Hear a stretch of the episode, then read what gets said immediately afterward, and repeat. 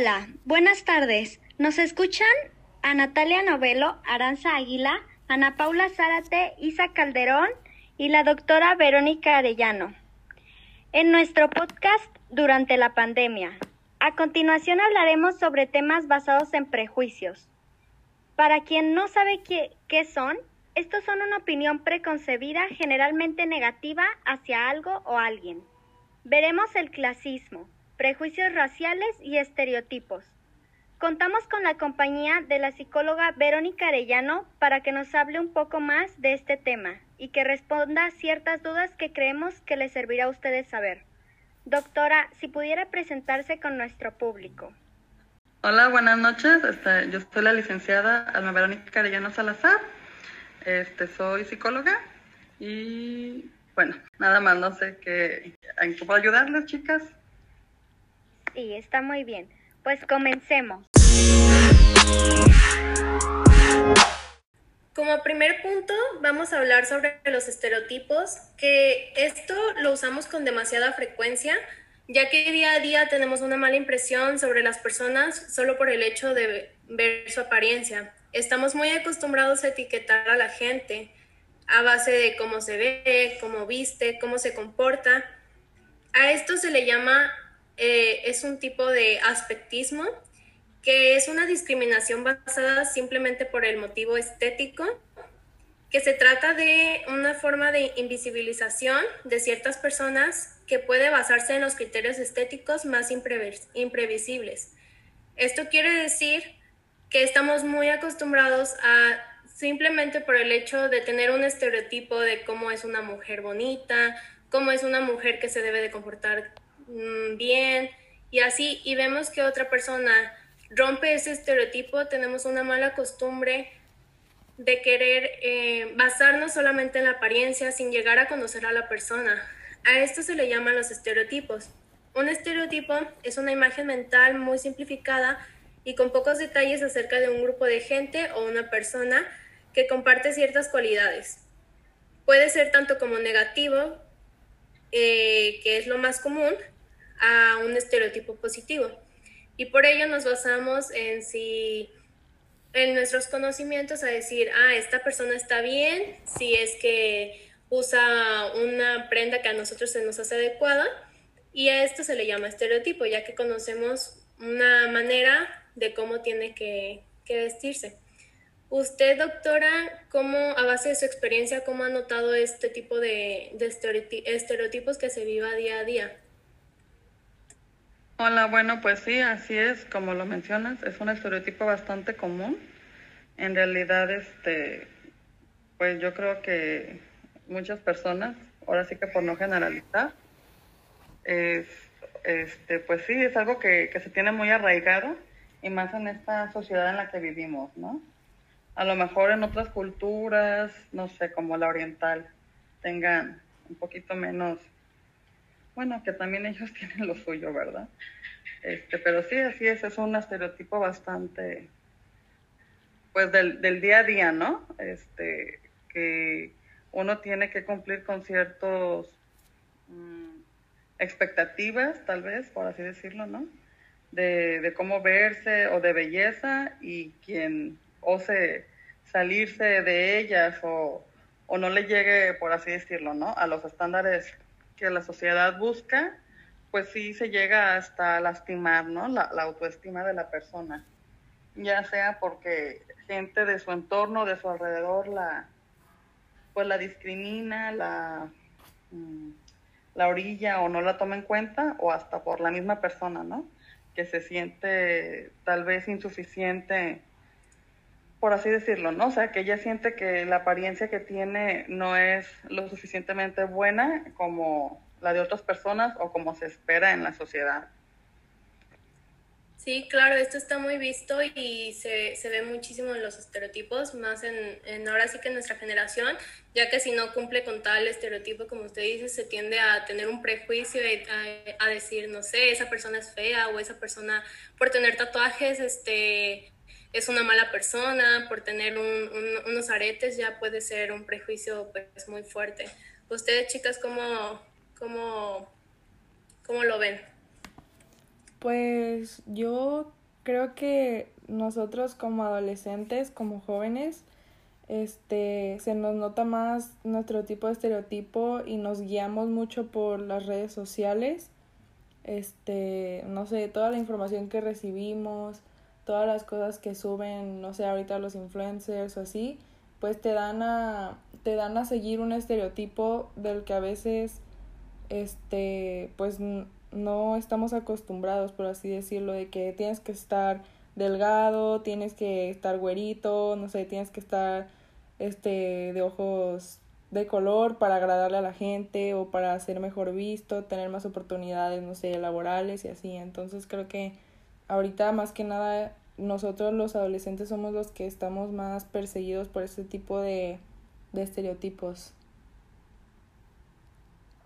Exacto. Este, también siento que vivimos en, como decía Aranza, en una sociedad muy tóxica en la que pues todos todos nosotros nos basamos en lo que vemos en las redes sociales, entonces sí es muy peligroso.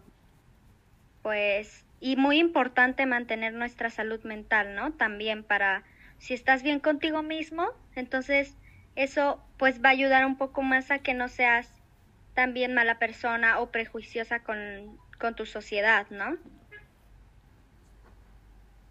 Concuerdo mucho con Natalia en eso, en eso que acabas de mencionar, en que vivimos en una sociedad demasiado tóxica, porque de verdad que sí, o sea, no estamos rodeados de personas que nos dicen que tenemos que estar como más delgados y como creo que lo conocemos todos como la mujer perfecta de que 90, 60, 90 y creo que es algo que nos deberíamos de quitar por completo de la cabeza y como estereotipo porque cualquier, o sea, ya hablando de hombres o mujeres, cualquier cuerpo es perfecto y seamos como seamos, somos perfectos y somos hermosos, pues más que nada.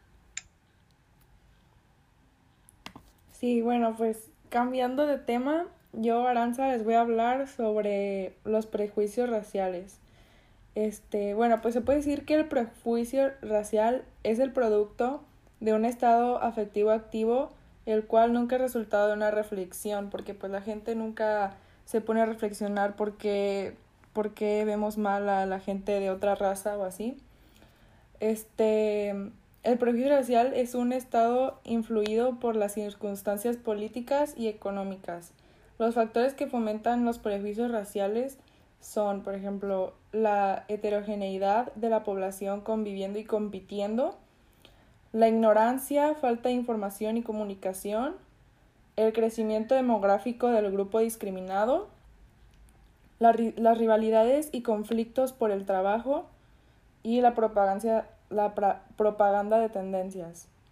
Bueno, pues los prejuicios raciales los vamos aprendiendo desde corta edad, desde que somos muy pequeños, desde niños, ya que este, nos empezamos a dar una idea de las diferencias y por los aprendizajes que vamos a, este, llevando desde pequeños, de, por ejemplo, a los seis meses, el cerebro de un bebé ya puede reconocer las diferencias raciales este, los niños entre 2 y 4 años pueden este, inter, internalizar los prejuicios raciales. Y a los 12 años muchos niños asienten sus creencias, lo que les da a sus padres una decadencia, una década para moldear el proceso de aprendizaje con el fin de que disminuyan los prejuicios raciales y mejoren la comprensión, la comprensión cultural. Ya que este, esto, si no se corrige desde que estamos pequeños, al rato podemos excluir a personas que no sé, que son morenitas, que son chinas, que son de diferente de diferente raza. Este pues yo les quería platicar una unas algunas estrategias que pueden usar los padres para evitar que sus hijos este se, se informen con tantos prejuicios raciales, que pueden hablar con sus hijos, hacerlos que reconozcan las diferencias y los prejuicios raciales que existen, este, afrontar sus propios prejuicios, ya que pues nosotros como adultos o como personas que ya entendemos, este, debemos de dar el ejemplo de cómo deseamos que nuestros hijos actúen este, ante las personas que son diferentes a ellos. Eh, otro ejemplo es incentivar a los hijos para que cuestionen los estereotipos y prejuicios raciales, siendo amables, compasivos, al interactuar con personas de todos los grupos raciales, étnicos y culturales. Este, no sé, usted, psicóloga, ¿qué piensa sobre este tema? Pues sí, así es, como dices, Aranza, es algo que se va aprendiendo desde la niñez, ¿no? A lo mejor no es algo que uno aprenda como de manera consciente, ¿no? O sea, en casa. Este, probablemente los padres no, no le dicen a sus hijos para fomentar este, este, estos prejuicios raciales, ¿no? Ay, este, ser de tal raza es malo. O sea, no. No es que lo digan así, pero finalmente con ciertas actitudes o ciertos comentarios este, desvalorativos, pues se, va quedando el niño con esa idea, ¿no? ¿No? No precisamente por las palabras en concreto que les digan, sino por el sentimiento. Eh, alguna vez leí un artículo que se había hecho en, pues en algún centro de trabajo, no recuerdo cuál, ¿no? Un, como un examen para ver este qué tantos prejuicios raciales tenían las personas. Y finalmente, bueno, había una imagen de una persona y una serie de adjetivos a un lado, ¿no? Para calificarlas, este, adjetivos positivos y adjetivos negativos. Y finalmente las personas en sí no habían contestado a lo mejor con, con adjetivos negativos a algún tipo de raza de, ser humano, pues, ¿no? Pero sí se notó que habían tardado más tiempo en elegir adjetivos positivos para determinadas razas. No sé si me explico la finalidad del experimento. O sea, finalmente no es que se expresaron mal de ellos, pero sí les costaba como trabajo admitir ciertos adjetivos calificativos positivos para determinadas razas. Y eso pues nos habla de un trasfondo de, discriminación racial, pues. Sí, claro, como dice la investigación que hice, es importante que nosotros primero aprendamos a identificar que, que tenemos ese tipo de prejuicios para poder eliminarlos. Y pues quiero saber qué piensan mis compañeras.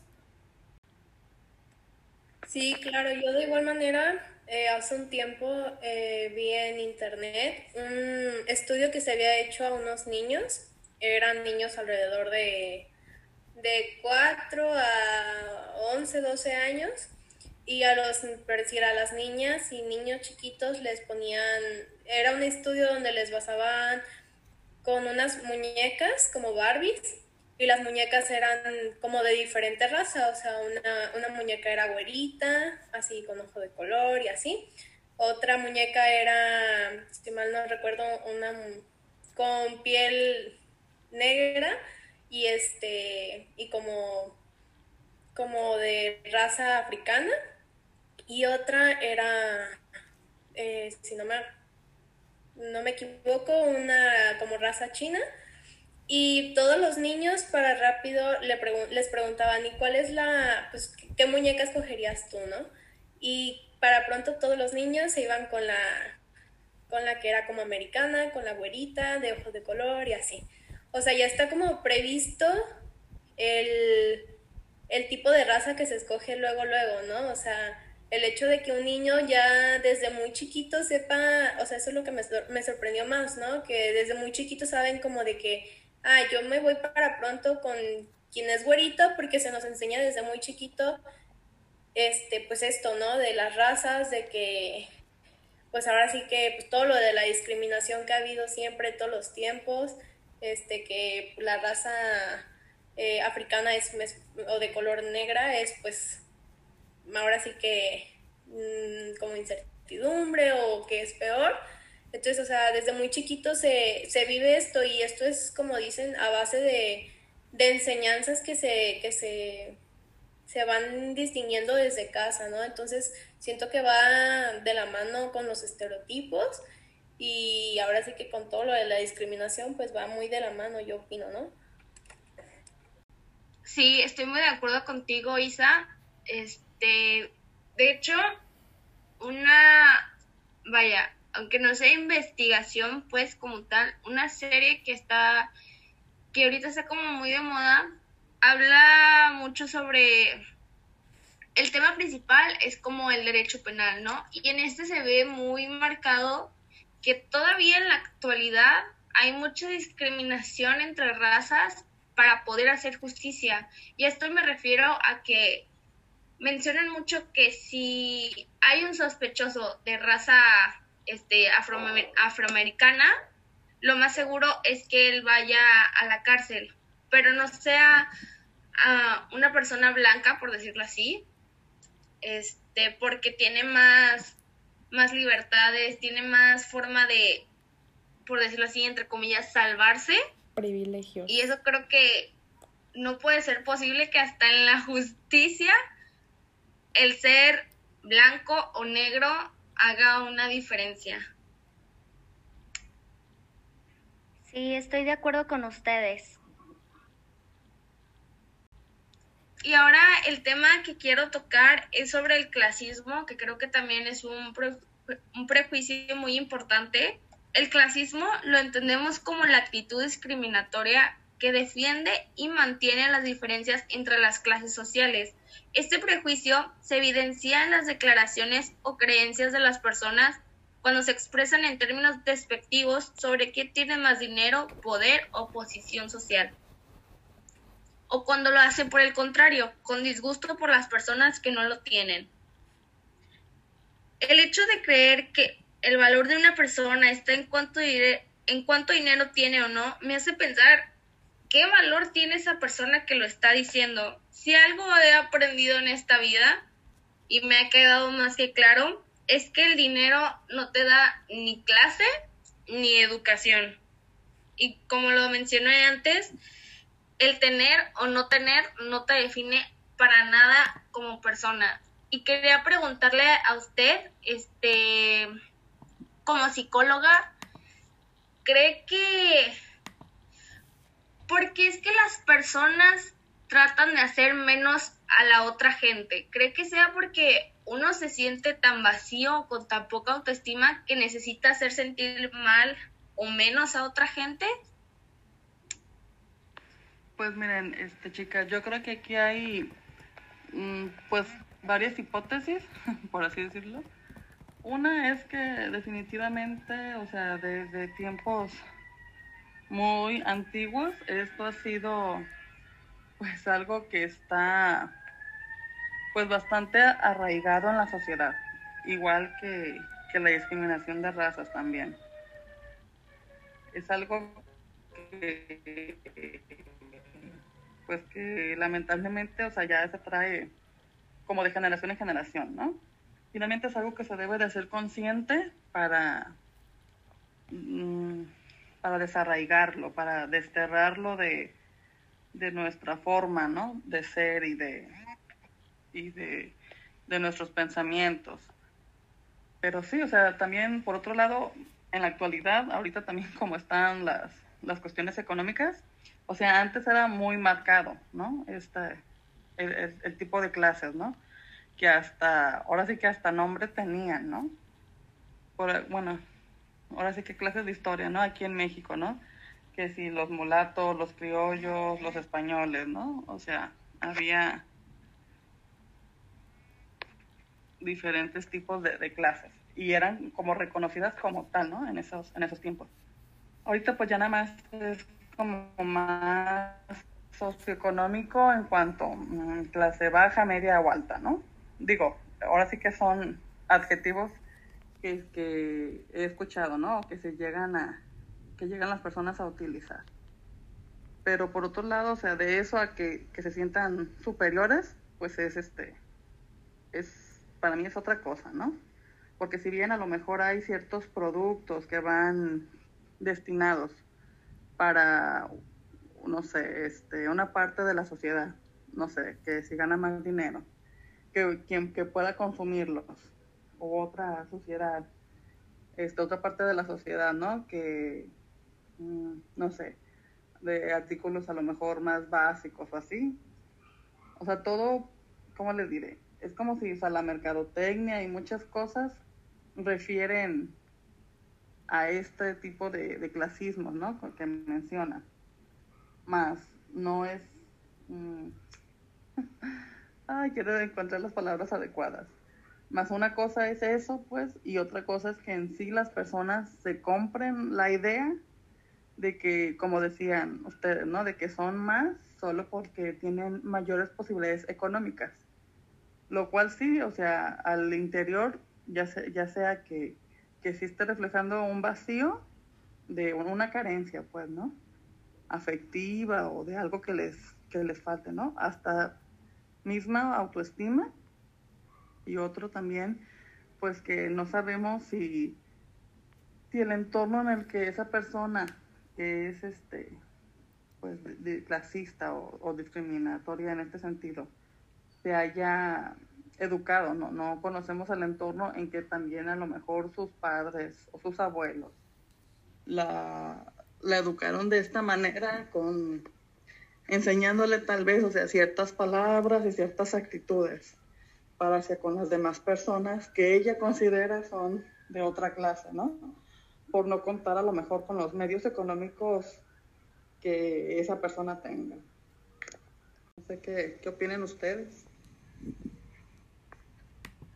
Este, sí, yo también, bueno, yo el clasismo lo veo, o sea, yo sí lo veo que está muy marcado, o sea, tal vez Tal vez no me ha tocado verlo a mí personalmente, pero sí sé que, no sé, que a las personas pobres y a las personas ricas se les da un trato muy diferente debido a que a veces tienen pues no sé más poder por lo mismo que tienen más dinero.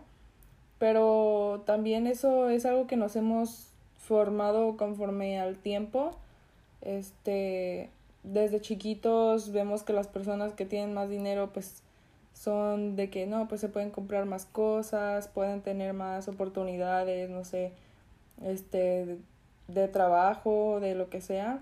Y pues creo que sí es, es algo que se vive todos los días.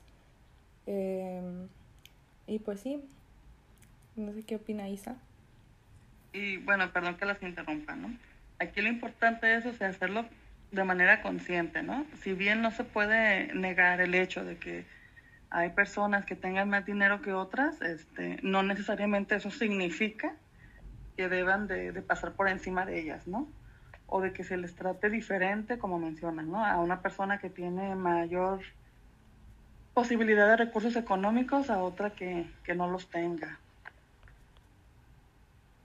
Sí, claro, yo creo que esto está muy marcado por el simple hecho de cosas tan pequeñas como de que, ah, yo sí tengo estos tenis y tú no los puedes tener porque no tienes el dinero, a como ya algo más grande que es este el, pues, la falta de oportunidad de trabajo por el simple hecho de tener o no tener dinero o, o, este o el discriminar, ¿no? O sea, que se vive muy muy marcado hoy en día. Y pues sí, claro, nos tenemos que dar cuenta de todos todo este tipo de prejuicios porque todos van de la mano y todos son pues igual de malos ahora sí. Sí, claro.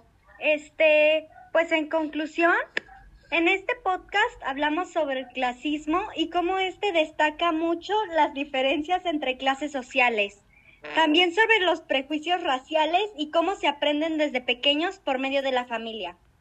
Así como así como lo importante que es educar a las generaciones siguientes para que luchen contra estas injusticias y que no juzguen a una persona solo por tener tatuajes o ser de cierta clase social. Le agradecemos a la psicóloga Verónica por acompañarnos y ayudarnos a entender un poco más sobre este tema y a ustedes por escucharnos. Gracias.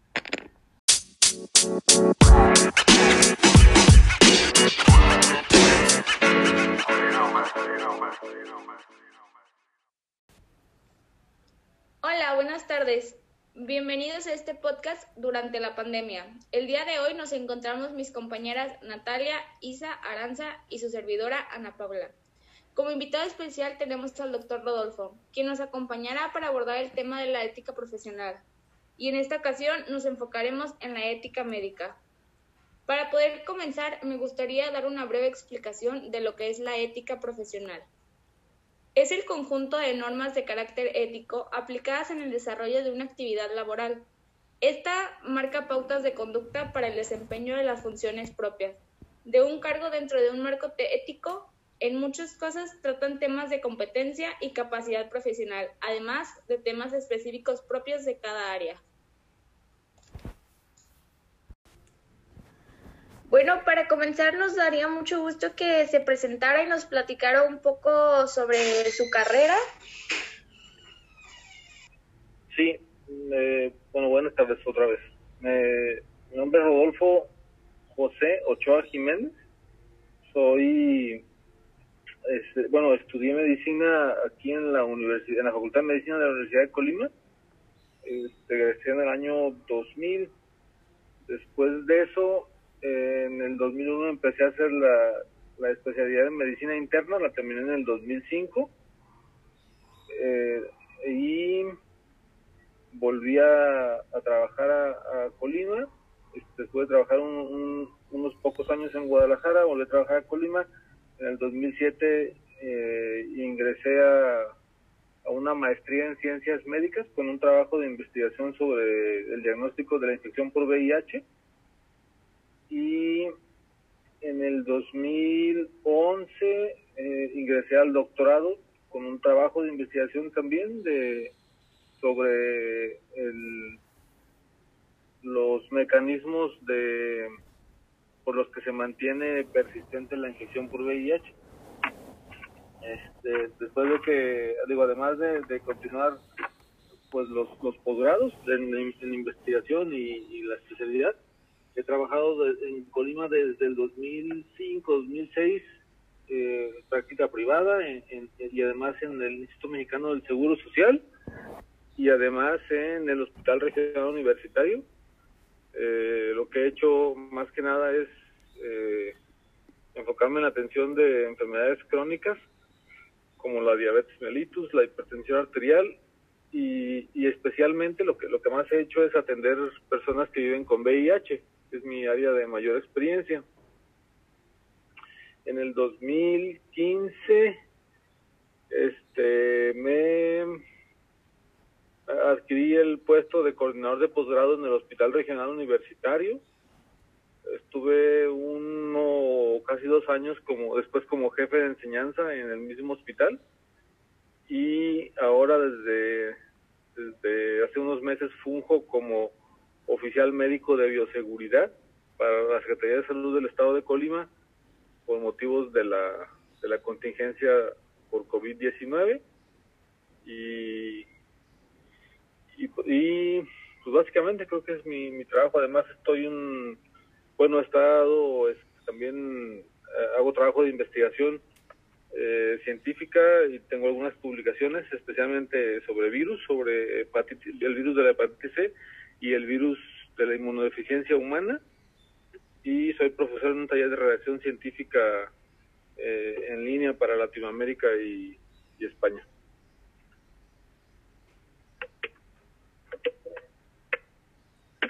Muy bien, doctor. Este, eh, a continuación le vamos a hacer unas preguntas.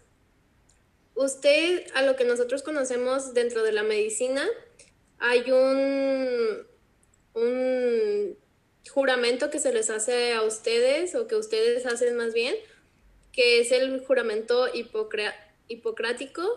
¿Ustedes cómo lo definen dentro de la medicina? ¿Cómo lo defino dentro de la medicina? Es, eh, ¿Contesto una vez? ¿Qué es? Bueno. ¿Me escucha? Se corta un poquito la pregunta es que cómo, cómo lo defino, para mí qué es. Ajá, el juramento hipocrático para ustedes cómo lo cómo los manejan. Ah, muy bien.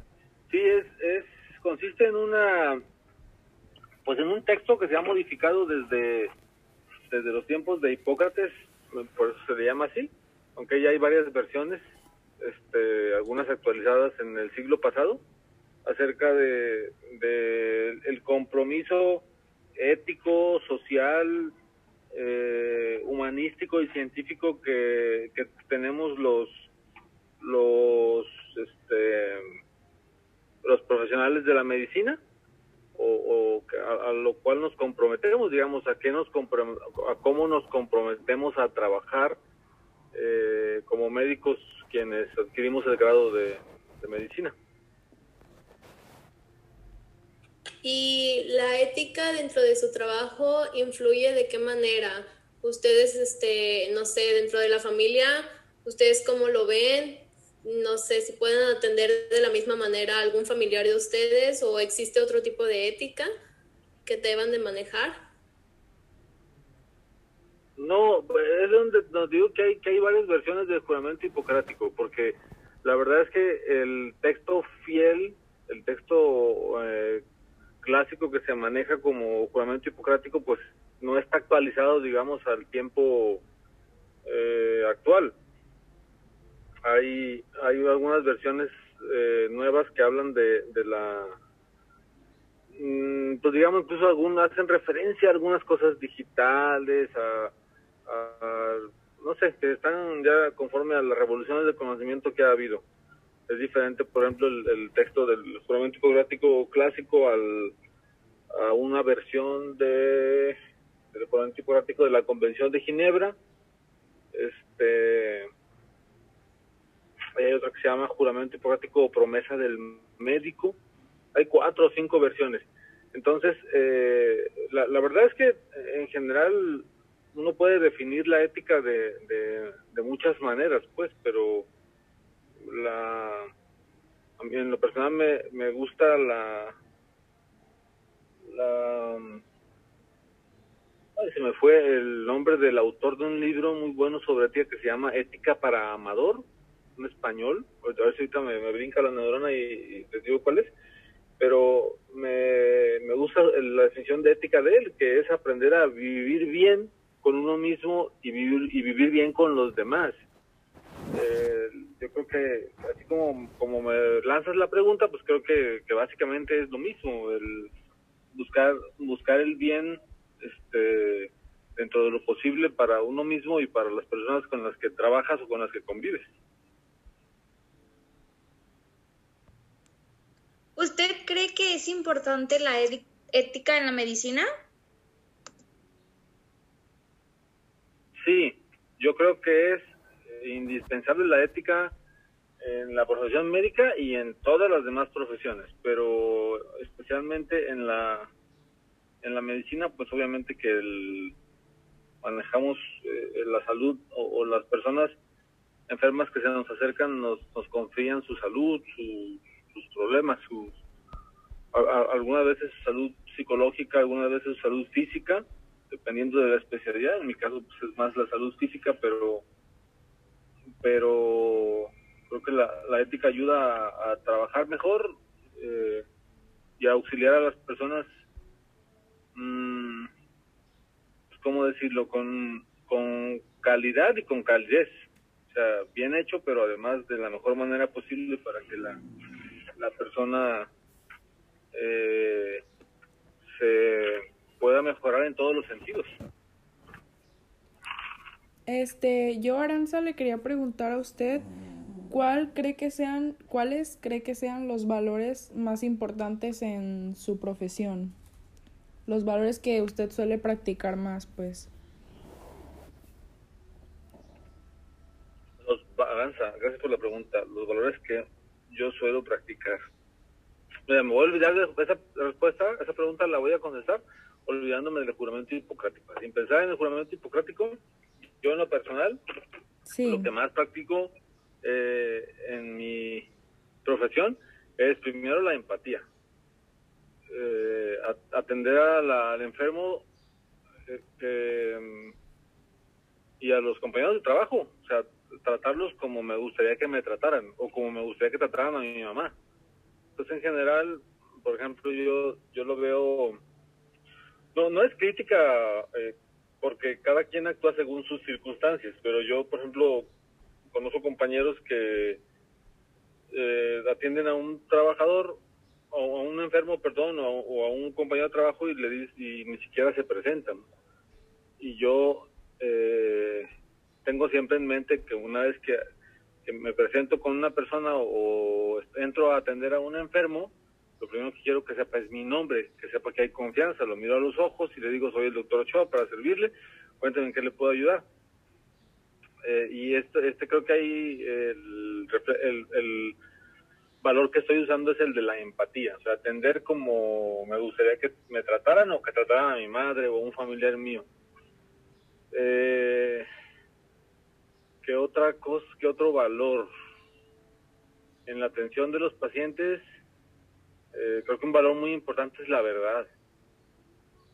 la honestidad. decirle, ajá, eh, la sinceridad, honestidad, la verdad, porque Mm, a veces incluso por como por pereza, ¿verdad? Podría yo decir al paciente, no, así, así está bien.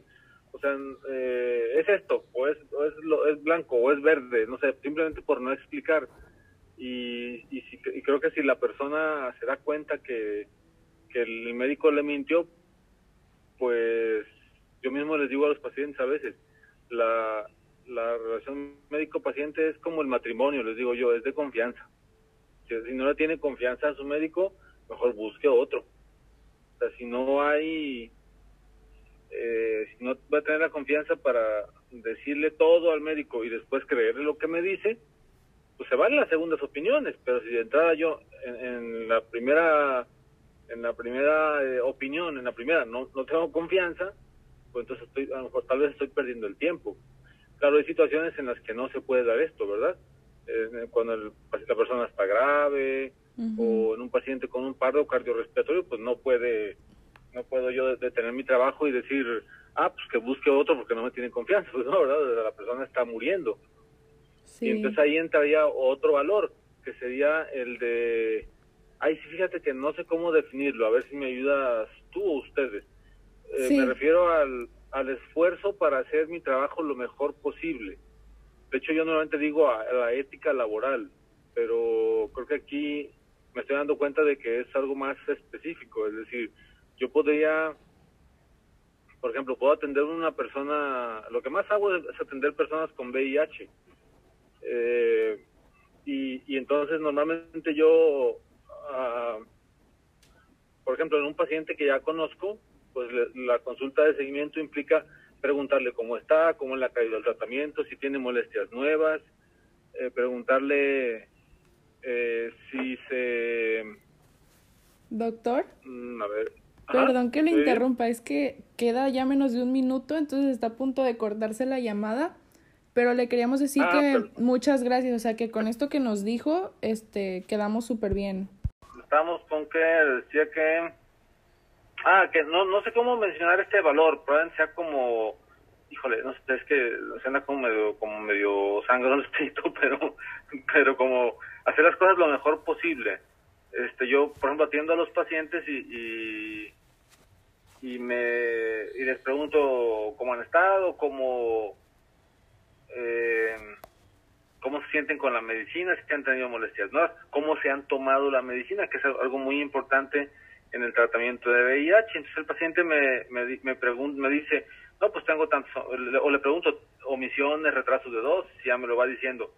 Pero, pero frecuentemente incorporo cosas nuevas en la consulta porque, porque voy descubriendo que son importantes, ya sea porque lo, voy a, lo vaya aprendiendo yo eh, o porque no lo hacía por alguna razón, pero ahora elijo hacerlo.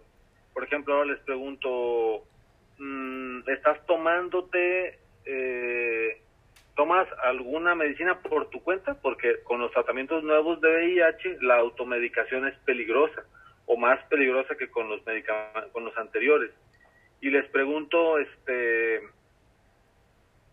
eh, también que si mm, toman herbolaria o que si toman algún suplemento o vitaminas, porque también se cruzan con los medicamentos nuevos. Entonces esta parte de hacer el trabajo lo mejor posible, si yo podría conformarme con hacerlo de alguna forma como lo hago siempre, pero pero pero el, hay cosas que se pueden mejorar, pues, no sé si llamarlo como excelencia o o no sé, o mejorar siempre que sea posible. No sé si ustedes le encuentran otro nombre a ese valor, pero me refiero a si, si soy albañil y si hay una forma mejor de hacer las cosas, descubro una forma mejor de hacer las cosas de como siempre las he hecho, pues no todos mejoramos, ¿no? Habrá gente que diga, no, pues que yo así les hago, no, no, no importa, yo así las hago y me sale bien. Claro, pero a lo mejor si pruebas otra cosa te puede salir mejor. Entonces, eso, ese valor no sé qué nombre ponerle, pero, pero creo que en general es muy útil también, pues. Ser constante en el trabajo y esforzarse todos los días, ¿no? Para mejorar. Sí, sí, sí, algo así. Entonces ya dije empatía, ya dije... Honestidad. Honestidad, ya dije... Mmm, tratar de mejor, de hacer el trabajo lo mejor posible. Como no, no, no sé si les pasaba a ustedes, pero a, mí, a mis papás me decían hacer el trabajo lo, o sea, o se hace bien o no se hace. Eso es a lo que a lo que me refiero. A hacer el trabajo siempre que sea posible mejor. Y qué otra cosa, algún otro valor. La la este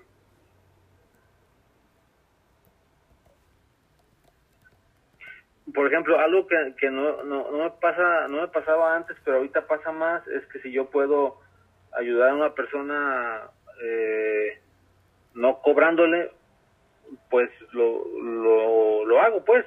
Eh, por ejemplo, a, veces a mí me dicen que si les descuento la consulta, digo, no, no, no me gusta descontar la consulta, no me gusta cobrar la mitad porque siento que, que o, o, yo mismo o la persona puede pensar como que nomás le di la mitad de la consulta o la mitad de la calidad de la consulta. Yo digo, no, mire, si tiene problemas con dinero, eh, está bien, no me pague esta vez y ya la siguiente vez ya me paga la consulta, pero no me gusta cobrar la consulta a la mitad porque siento que es que es este que no es correcto, pues como que no es correcto ni abaratar mi trabajo ni ni ni que el paciente pueda pensar que, ah, pues me cobró menos, a lo mejor por cobrarme menos, pues no hizo lo que tenía que hacer. Entonces, más bien le digo, no, no me pague esta vez y si tiene, y mejor en la siguiente ya me paga, me paga la, siguiente consulta, esta se la regalo. Y ya, todo, todo, todo, bien para mí. Eso sería como dignidad, ¿no? Tener dignidad en, o sea, en lo que usted hace. Pues sí, me gusta eso, me, me suena bien. Bueno, no sé si alguna de mis compañeras le quiera preguntar otra cosa.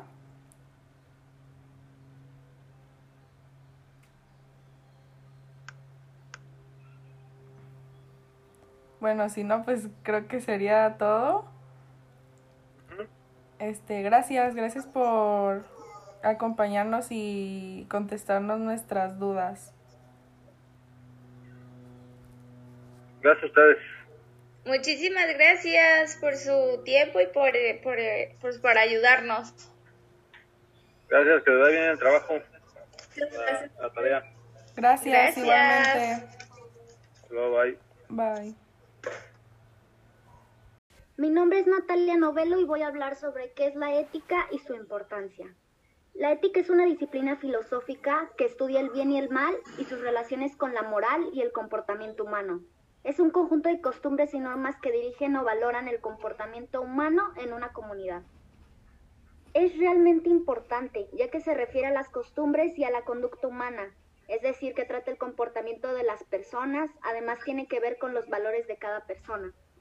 La ética nos enseña a comportarnos en la sociedad, también nos, enseña los valores porque cada persona debe ser formada con base fundamental en la ética a saber respetar los derechos y valores de otras personas, tratarlas de igual manera dentro de una sociedad sin importar el estatus. Facilita y permite que los actos de una persona se basen en principios y en valores, lo que redunda en beneficio propio y esto en beneficio de una sociedad. Gracias. Hola, mi nombre es Aranza y yo les hablaré sobre los valores de la ética profesional. Estos valores los podemos encontrar en un documento llamado Código de Ética.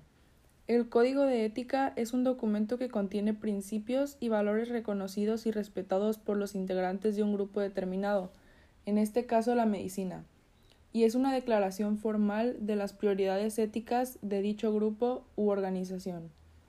El código de ética nos sirve de orientación al profesionista respecto de valores como la honestidad, la libertad, la justicia, la verdad y principios como el respeto, la no discriminación, la imparcialidad, cuyo reconocimiento incrementa el mejor desempeño de su papel como enlace de comunicación entre el paciente y el doctor, y guían su comportamiento para fortalecer los valores y principios y los entornos en el que se desarrolla su función. En mi opinión, creo que el código de ética es muy importante en cualquier profesión, ya que un doctor no hace lo mismo que un arquitecto o que un ingeniero. Entonces, cada profesionista necesita saber cómo llevar a cabo su trabajo y qué valores utilizar o los que mejor se le acomoden. Todas las profesiones tienen sus propios estándares éticos. La ética médica es un sistema de principios morales que se aplican a la práctica de la medicina clínica y la investigación científica.